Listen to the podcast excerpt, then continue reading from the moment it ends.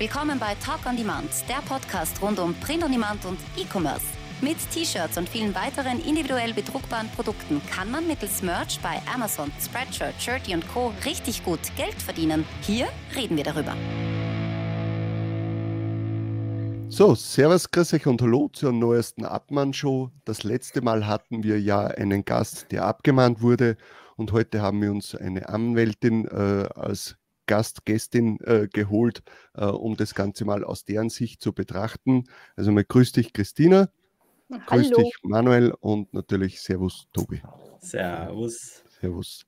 Ähm, ja, ich würde mal sagen, äh, wir fangen mit einer obligatorischen Frage an. Und zwar, Christina, hast du etwas mit Print on Demand zu tun oder bist du nur rein Anwältin? Äh, nee, ich habe natürlich was mit Print on Demand zu tun. Ähm, genau, darüber bin ich ja dann auch auf dem Manuel dann auch aufmerksam geworden. Ähm, also grundsätzlich ist es so, ich habe 2017 bin ich tatsächlich dann schon zum Print on Demand gekommen. Äh, zunächst über Spreadshirt, ähm, wie so viele wahrscheinlich, dass man da angefangen ja. hat. Ähm, genau, habe da eben die ersten Designs dann hochgeladen. Die Idee war dann mal so, ja, finanzielle Unabhängigkeit zu erlangen äh, und eben dadurch passives Einkommen zu generieren. Ähm, genau, und bin dann eben relativ äh, bald dann auch auf Merch äh, aufmerksam geworden und habe mich dann damals recht schnell dann auch bei Merch eben beworben. Damals hat man dann noch ewig warten müssen, bis man tatsächlich dann mal angenommen wurde. Ich glaub, War das auch noch 2017?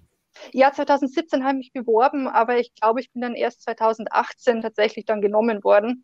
Mhm, mhm, ähm, irgendwie so nach sechs Monaten und bin dann eben seit 2018 dann auch auf Merch ähm, und bin dort mittlerweile in Tier 10.000. Ähm, oh, okay. Oh, ja, nee, und das hat sich eigentlich ganz gut dazu ein schönes Nebeneinkommen eben entwickelt. Also ähm, ich meine, es gibt manche, die haben wahnsinnig hohe Zahlen auch äh, in dem Bereich. Ähm, also ich bin jetzt nicht so äh, die 10.000 Euro im Monat habe ich jetzt nicht. äh, aber es hat tatsächlich ein schönes Nebeneinkommen und ja, funktioniert soweit ganz gut. Aber mit dem hätte ich jetzt nicht gerechnet, dass du schon Tier 10.000 bist, weil ja viele, die sagen, ja, okay, ich bin bei Merch, aber ich habe dann irgendwann die, die Lust verloren und, und, und gammel jetzt da in Tier, Tier 1000 herum, aber du gibst anscheinend doch ein bisschen Gas. Oder man sieht halt, dass über die Zeit halt trotzdem das Ganze nach oben geht. Genau, also ich bin halt einfach immer dran geblieben, tatsächlich über die letzten Jahre und äh, ja, habe halt tatsächlich immer regelmäßig hochgeladen ähm, und ja, es läuft soweit eigentlich ganz gut dahin. Ja, super. Machst du, das, machst, das du die, machst du die Sachen selber? Bist du kreativ tätig, künstlerisch oder, oder lagerst du aus? Uh, nee, ich mache tatsächlich alles selbst. Also ähm, oh. ich mache also mach meine Designs äh, selber über ja, Photoshop, manchmal zeichne ich auch ein bisschen was und ja, scanne das halt dann ein und bearbeite entsprechend. Ähm, aber ich mache das, das heißt, tatsächlich alles der Output bei dir ist jetzt nicht sehr groß, aber wenn du was machst, dann äh, verkauft sich das. Äh, ja, so mittelmäßig. Also wenn ich selber was zeichne, das dauert natürlich länger, ist jetzt nicht so mega groß, aber ich mache natürlich auch einfache Sprüche-Designs, die man halt tatsächlich mhm. einfach dann am PC macht. Und da kommt schon ein bisschen was drum. Okay. Genau. Ja, das, das ist super. Also, äh, und äh, hast du dich dann schon immer damit beschäftigt, äh, automatisch natürlich mit dem Thema äh, Trademark, Copyright äh, und Abmahnungen und das wahrscheinlich schon die letzten Jahre verfolgt und gesehen, dass das doch äh, immer drastischer wird? ja, also tatsächlich. Ich meine, es war ja immer vor allem die letzten Jahre halt zunehmend ein Thema, dass man halt von Abmahnungen, dass man dadurch gefährdet ist oder wenn man halt nicht aufpasst und halt wirklich irgendwas hochlädt, ähm, dass man halt dann wirklich eine Abmahnung bekommen kann. Deswegen, ich versuche auch wirklich einfach so bei meinem persönlichen Merch-Account, dass ich den halt wirklich sauber halte und versuche halt da wirklich das sauber zu machen und äh, checke auch regelmäßig, bevor ich was hochlade, halt wirklich die, äh, die Datenbank beim DPMA oder halt dann äh, entsprechend für die US, das US-Patentamt, ähm, dass ich halt da wirklich gucke, dass da keine ja, Verletzungen entsprechend vorliegen. Mhm. Aber selbst du genau. wärst nicht davor gefeit eigentlich. Äh, nee, also nicht automatisch, weil ich meine, man kann ja zum einen nicht im Kopf haben, was alles schon angemeldet ist und besonders die Gefahr ja auch, äh, wofür es ja Gott sei Dank diese Unabmahnbarversicherung mhm. gibt, äh, wenn halt tatsächlich, wenn man irgendwas hochlädt und dann irgendwann später wird eine Marke dazu zum Beispiel angemeldet, ähm, man kann das nicht alles auf dem Schirm haben. Also es gibt ja mittlerweile ganz tolle Sachen, wie ich meine, so die Trademark-List. Ähm, ich glaube, der Felix macht ja das, der das äh, dann immer regelmäßig rumschickt, ähm, mhm. sodass man da einiges eben mitkriegt, das schon, aber also man kann natürlich nicht hundertprozentig davor gefeit sein. Ja, und jetzt nochmal zum Thema äh, Anwältin. Äh, wie lange machst du das jetzt schon? genau. Ähm, genau, also äh, Jura äh, habe ich ganz normal studiert, äh, hauptsächlich eben in Regensburg. Und äh, mein zweites Examen habe ich dann 2017 tatsächlich auch gemacht. Ähm, mhm. Das hatte ein bisschen so mit dem Start von dem Print on Demand ähm, eben ko korreliert, äh, weil ich bin schon vor dem Examen eben auf das Print on Demand aufmerksam geworden, aber ich habe mich mhm. gezwungen, mhm. nein, ich konzentriere mich auf ein Examen und Lernen. Und erst als ich da dann fertig war, habe ich mich dann eben äh, mit dem Print on Demand dann näher beschäftigt. Genau, aber eben 2017 habe ich mein zweites Examen gemacht, äh, habe da dann danach eben angefangen in einer deutschlandweit tätigen Kanzlei eben zu arbeiten, äh, zunächst mhm. in Vollzeit äh, habe da mittlerweile aber auf vier Tage die Woche reduziert. Ähm, das konnte ich mir, ist eigentlich so schön, dass ich mir das so leisten konnte, eben mhm. wegen dem Nebeneinkommen von dem Print on Demand eben. Mhm. Und genau, und letztes Jahr habe ich dann eben auch meine eigene Kanzlei gegründet und das Coole ist halt, dass ich da wirklich einfach bloß Fälle übernehme, die mich interessieren und genau, mhm. also ich bin halt da nicht darauf angewiesen, alles Mögliche anzunehmen.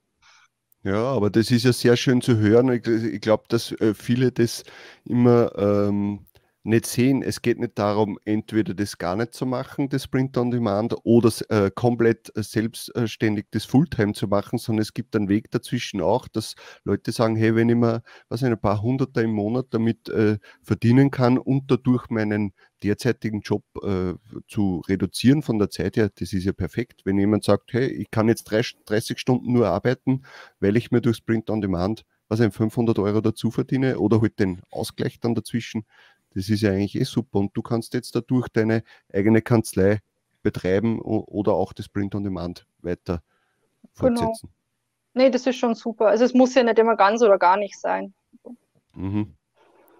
Ja, warum sind wir heute hier? Und zwar, es geht darum, wir haben heute das letzte Mal den Sebastian als Gast gehabt, der eine Abmahnung bekommen hat und wollten mal wissen, wie ist es, wenn man eine Abmahnung bekommt, wie ist da der komplette Ablauf vom Gang zum Briefkasten bis hin, dass, das, dass er das Geld quasi an die Versicherung überweist und dann das erledigt ist.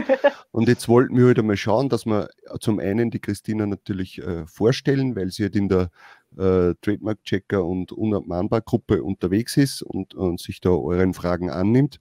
Äh, jetzt wollten wir mal wissen, was macht der Anwalt oder die Anwältin äh, bei so einer Abmahnung? Ab, ab, wann äh, erfährst du davon? Was sind dann deine Aufgaben? Äh, und ja, wie, wie schätzt du gewisse Sachen ein und vielleicht auch mit ein paar Beispielen? Also genau. äh, du warst ja nicht involviert in dem Fall vom, vom Sebastian, aber du hast dir das natürlich angesehen. Genau. Ähm, nee. Aber wie, wie wäre das jetzt, wenn, wenn jemand eine Abmahnung bekommt und du erfährst von Manuel, hey, bitte kümmere dich drum, äh, da ist irgendwas reingekommen?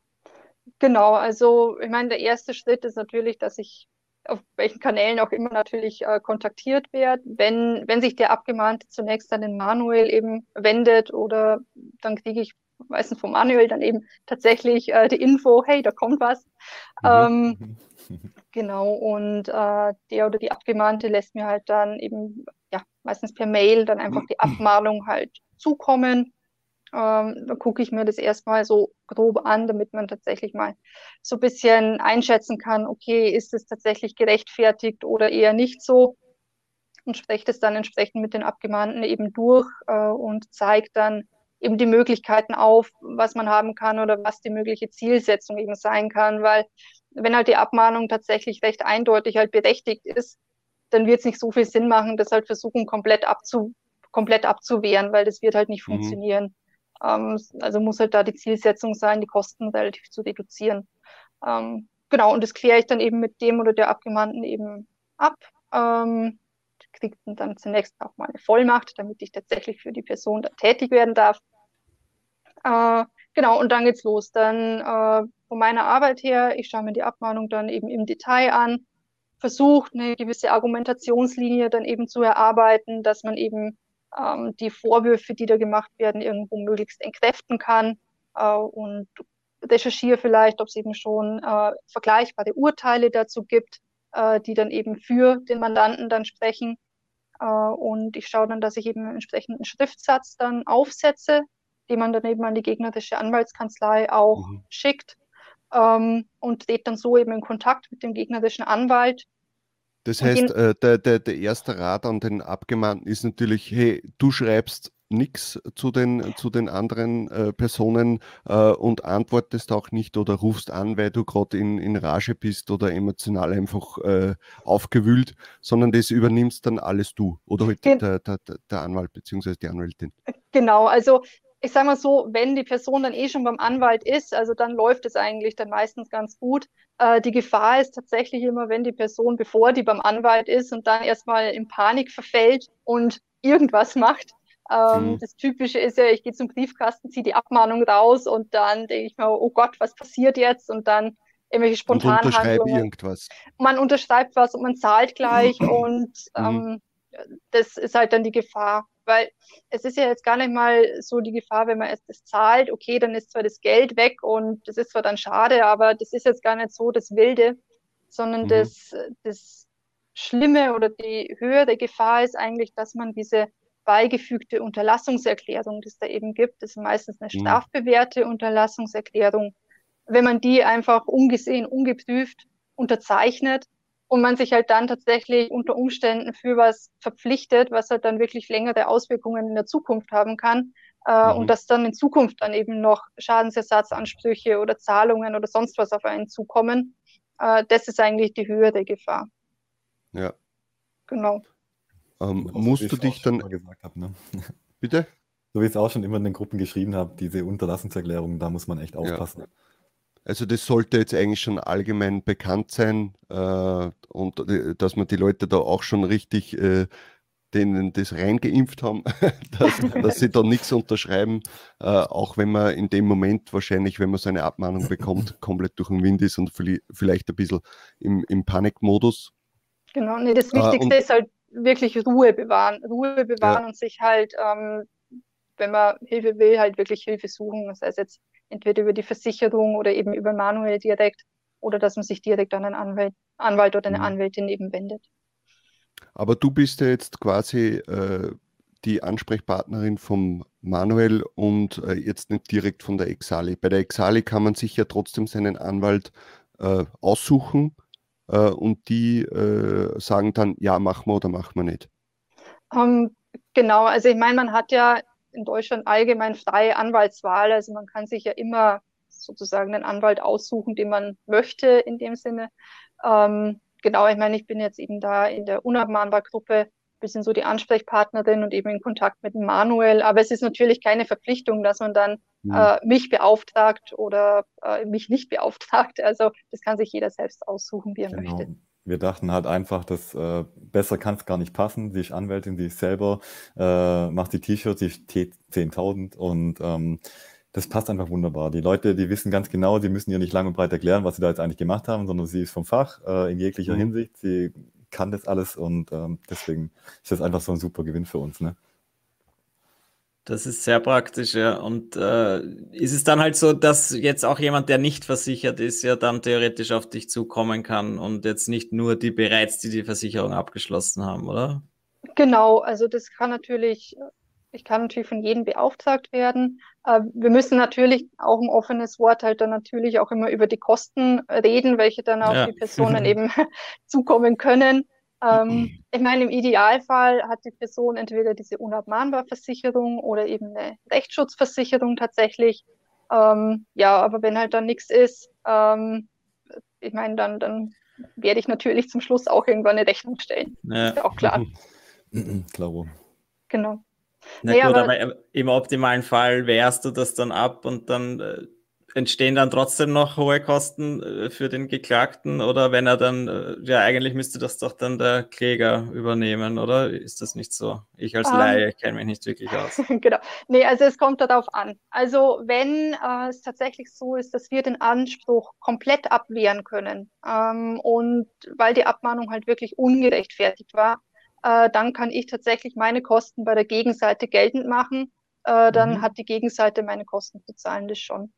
Ähm, aber meistens ist es ja doch so, dass die Fälle nicht hundertprozentig eindeutig sind und vielleicht doch ein gewisser Verstoß eben vorliegt.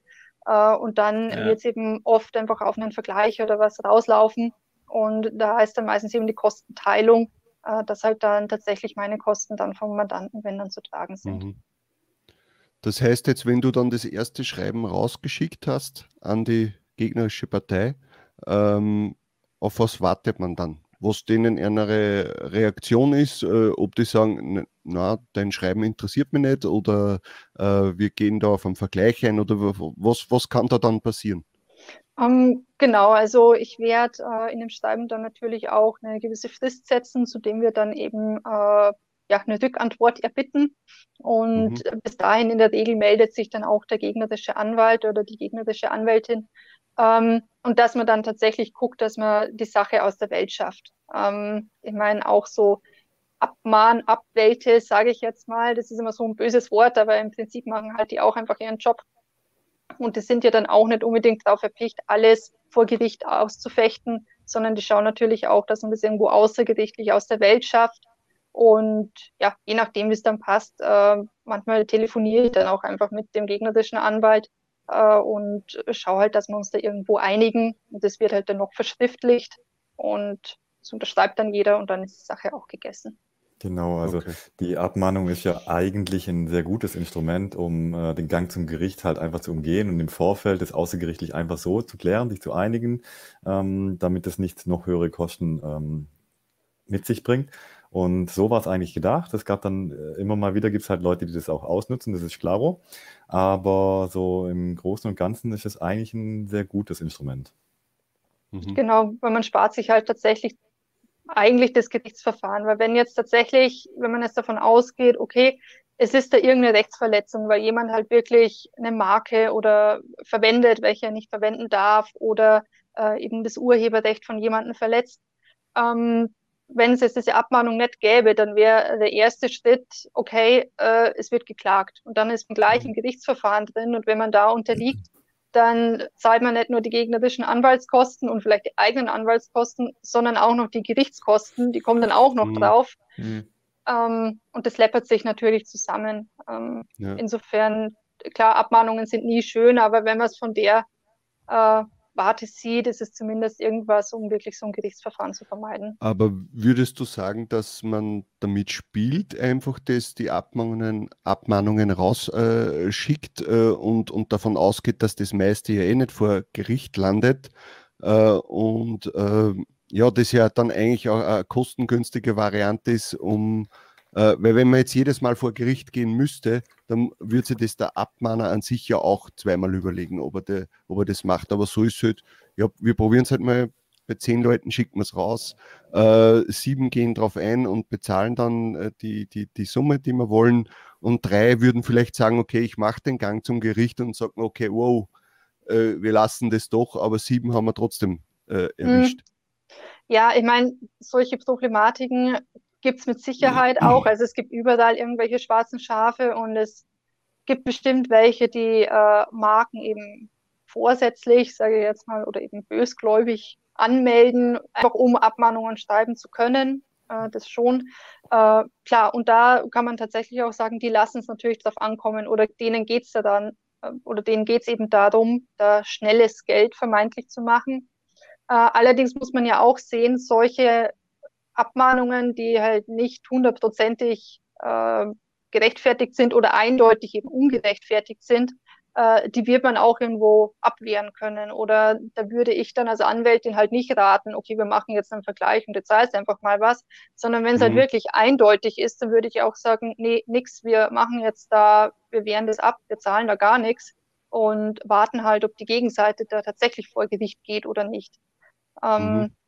Genau, und aber wie gesagt, oft ist es halt doch, dass bei den Abmahnungen irgendwas dran ist und dann fährt man halt tatsächlich mit einem außergerichtlichen Vergleich oft besser. Ja, aber ich glaube, da wären wir jetzt dann eh schon beim Thema, äh, dass wir uns aber vielleicht irgendwas anschauen. Du hast dir ja den Fall vom Sebastian bezüglich äh, Saufwunder ja angesehen. Wie genau. schätzt genau. du das ein? Was, was äh, ist da deine Meinung äh, zu, dem, zu dem Ganzen, dass er halt schon vor Jahren das eigentlich hochgeladen hat, dass da jetzt was äh, daherkommt, dass das wirklich einen Tag nach der Ab äh, Anmeldung oder halt, dass das dann äh, offiziell das Ganze war, dass er dann schon die Abmahnung im Briefkasten hatte. Wie, wie ist da deine Einschätzung?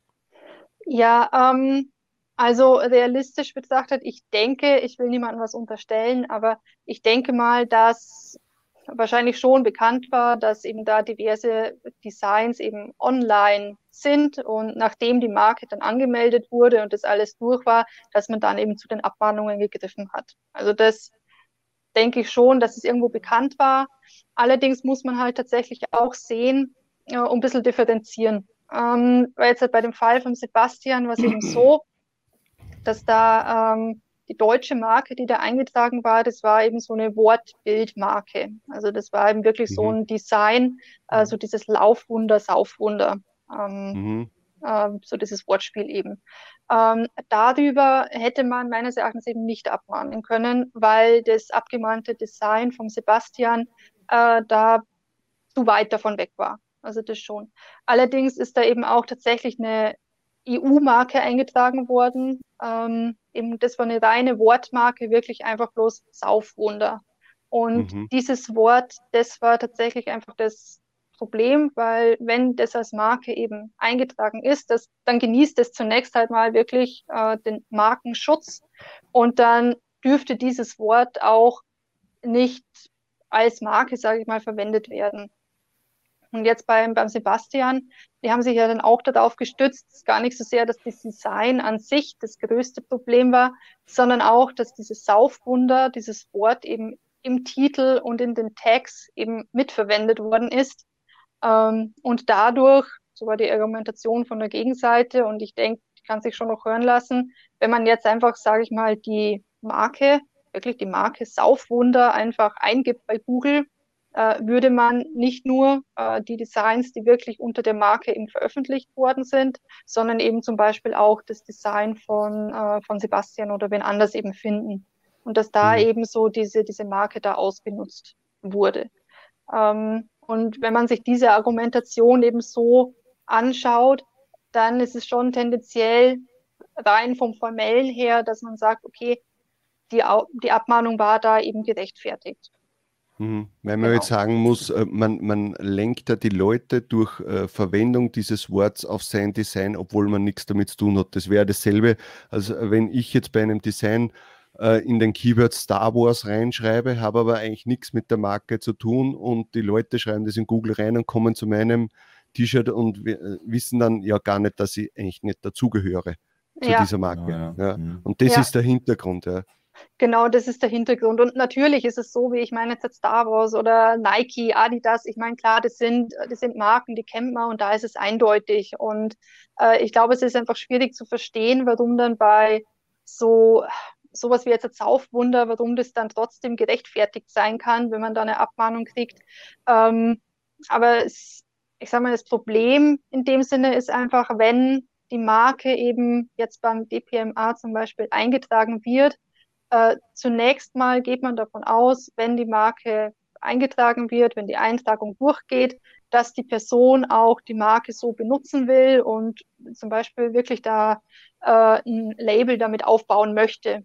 Und mhm. dann kann es halt wirklich gerechtfertigt sein, weil es kann ja jetzt halt nicht sein, dass einfach bloß irgendwelche großen bekannten Marken den Schutz genießen, sondern wenn man sich tatsächlich was unter einem bestimmten Wort eben aufbauen möchte, hat man ja also finde ich schon, äh, dass man da auch ein Recht dazu hat, dass es auch irgendwo geschützt wird. Also weil ich meine, ja. das kennt ja jeder, wenn irgendjemand irgendwie einen Spreadshirt-Shop oder irgendwas anderes eben aufbauen will und ähm, das eben irgendwie bezeichnen möchte, äh, dass man da einen gewissen Schutz auch genießen will. Also ja. das das ja. heißt, es ist aber so, dass man jetzt, und das wird ja wahrscheinlich ein bisschen ausgenutzt, äh, dass man, wenn man etwas einträgt, ja noch gar nicht die Marke aktiv verwenden muss. Ja, also dass man etwa einen, einen Shop vorweisen muss oder schon irgendwie äh, Geschäftstätigkeiten vorweisen muss, weil äh, man will ja das vorher schützen und erst sich dann das aufbauen, was ja irgendwie auch logisch ist, ja, weil ich baue mir etwas auf und dann komme ich drauf, oh mein Gott, ich kann das ja gar nicht eintragen lassen. Mhm. Genau. Und ich schätze mal, das wird wahrscheinlich oft ausgenutzt, dass man halt gegenüber dem DPMA so tut, als ob,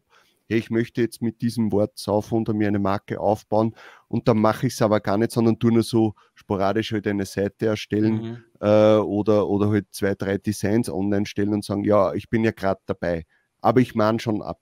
Ja? Hm, genau, ja. genau. Also weil es gibt ja auch tatsächlich äh, einen sogenannten Benutzungszwang. Also wenn man mhm. tatsächlich eben eine Marke angemeldet hat, nach einer gewissen Zeit äh, ist man dann tatsächlich auch verpflichtet, die Marke zu benutzen. Sonst, vereinfacht gesagt, verfällt die irgendwann wieder. Mhm, ja. ähm, aber eben bei diesen neu eingetragenen Marken, äh, da greift dieser Benutzungszwang eben noch nicht. Äh, mhm. Und deswegen sind halt da etwas ja, laschere Maßstäbe dann anzusetzen.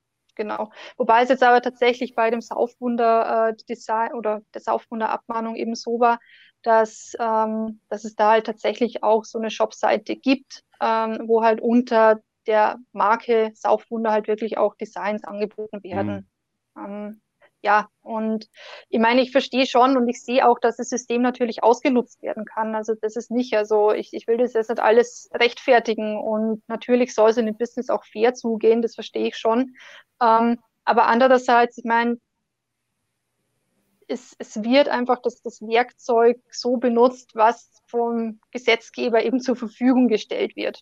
Und also da müsste man vielleicht dann auch irgendwo da ansetzen, dass man sagt, okay, man müsste da irgendwelche mehr Schranken einbauen oder dass der Gesetzgeber da irgendwo gefordert ist, dass man da irgendwie höhere Hindernisse setzt, zum Beispiel. Mhm. Ja, und je, jeder von uns kann ja wahrscheinlich, wenn so eine Marke eingetragen wird, kann man ja Einspruch einlegen eine Zeit lang. Und ja. wahrscheinlich müsste die ganze Community da halt auch irgendwie aktiver sein dass es gar nicht dazu kommt, dass solche Dinge eingetragen werden, die jetzt meistens oder oft halt dann eigentlich mit einer echten Marke ja nichts zu tun haben, sondern einfach ein gut, gut, gut, gut funktionierender Spruch sind, den sich genau. jemand schützen lassen will, damit er dann alleine dasteht mit diesem Ding.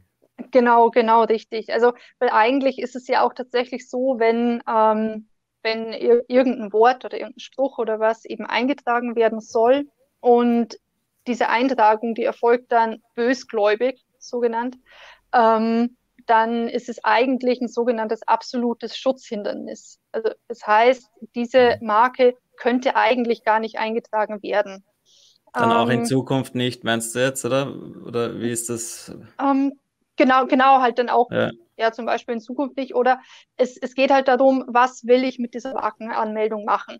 Und äh, wenn ich von vornherein sage, ich melde jetzt diese Marke nur an, um Abmahnungen zu schreiben oder ich melde die nur an, um andere Mitbewerber zu hindern, ja. äh, das zu benutzen. Ähm, eigentlich geht das eben nicht, dass man das eben so macht. Ähm, das Problem ist eben nur, wenn diese Anmeldung jetzt eingeht beim DPMA, zunächst mal wird davon ausgegangen, also jetzt hatten wir kurze Internetprobleme, aber wir sind wieder da. Wir waren, glaube ich, beim Thema Bösgläubigkeit äh, bei der Eintragung. Genau, genau richtig. Ähm, eben, wenn jemand eben diese Marke eben wohl bösgläubig einträgt, ähm, dann äh, wäre das ein absolutes Schutzhindernis. Also dann könnte die Marke gar nicht eingetragen werden. Äh, und grundsätzlich ist das äh, Deutsche Patent- und Markenamt äh, prüft das auch von Amts wegen. Also das heißt, die schauen da schon von sich aus, ist es bösgläubig oder nicht. Aber oft kann es halt einfach nicht so gut überprüft werden, weil es natürlich auch eine intrinsische Motivation ist. Also man, man sieht ja nicht von Anfang an oder trägt jemand was ein äh, und man sieht ja nicht, was der dann damit machen möchte oder eben nicht machen möchte. Äh, mhm. deswegen funktioniert das tatsächlich eben nur eingeschränkt.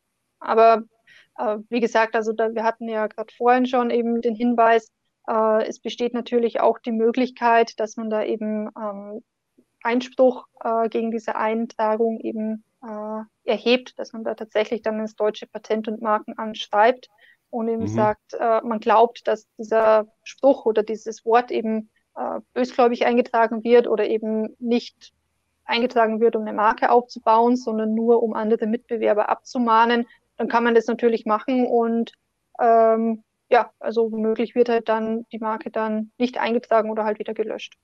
Genau. Das wäre eigentlich, da wäre halt wirklich äh, die Community eigentlich gefragt, dass man sich da irgendwie informiert. Es gibt ja, glaube ich, vom DPMA Newsletter oder so, wo das rausgeschickt wird, wird es alle neuen versuchten Anmeldungen und da müsste, sich, müsste man sich eigentlich wirklich irgendwie informieren und dann halt äh, rauspicken, die paar Sachen, die ungerechtfertigt sind und da dann Einspruch einlegen, ja, weil sonst, äh, ja, wenn es einmal durchgeht, dann ist es halt durch und dann im Nachhinein kann man schwer was machen, denke ich mir. Und ja, ja. sollte man vielleicht mal sich was überlegen. Ja. Genau. Vielleicht machen wir dann mal einen Beitrag. Ja. Das wäre sicher interessant. Bei der Abmahnung vom, vom Sebastian war es ja tatsächlich so, dass es für viele gar nicht ersichtlich war, warum das jetzt irgendwie in irgendeiner Form berechtigt war. Deswegen gab es ja so einen halben Aufstand auch bei äh, Facebook mhm. in den Gruppen. Und ähm, da hat man auch gefragt, warum hat denn die Versicherung das jetzt einfach so bezahlt? Äh, warum sind denn die nicht dagegen vorgegangen? Und äh, gab dann einige Diskussionen. Ähm, deswegen, ich wollte auch noch mal ganz kurz ähm, darauf hinweisen, was die Versicherung, was die Aufgabe eigentlich von der Haftpflichtversicherung ähm, ist. Ähm, die prüft natürlich, ob die Ansprüche da sind oder nicht. Und die haben auch die rechtlichen Möglichkeiten, das nachzuprüfen. Und äh, falls es jetzt tatsächlich unberechtigt wäre, wird abgewehrt, auch in Verbindung mit, äh, mit der Christina dann, mit der Anwältin oder einem anderen Anwalt. Und äh, falls die aber was finden, und es war ja tatsächlich so, dass mit dem EU-Recht äh, EU da was eingetragen war, dann sind die als Haftpflichtversicherung einfach dafür da, den Schaden zu übernehmen, weil die Haftpflichtversicherung übernimmt ähm, deinen Schaden, wenn du quasi Mist gebaut hast, ja, wenn du äh, was verbockt hast. Und mhm. äh, jetzt aktiv gegen was vorzugehen, das wäre dann eher die Aufgabe von einer Rechtsschutzversicherung, weil die wahrt deine Interessen, deine mhm. rechtlichen Interessen gegen äh, anderen. Das heißt, du wärst, ähm, das wäre auch die richtige Versicherung, wenn du selber jemanden abmahnen wollen würdest. Ähm, ja, oder dich einfach aktiv äh, gegen eine Abmahnung wehren möchtest im Sinne von, äh, wir gehen dagegen vor, wir geben uns nicht mit dem Vergleich zufrieden. Und da ist eigentlich die, äh, die reine Haftpflichtversicherung ist da raus. Wir haben zwar mhm. passiven, äh, eine passive Rechtsschutzversicherung mit drin, aber es äh, geht daher, äh, die ist eigentlich eher dazu da, ähm, dass sie das auch die Anwaltskosten trägt und ähm, halt einfach nur versucht abzuwehren und nicht aber für den Angriff. Ja, dann haben wir die Erklärung auch einmal.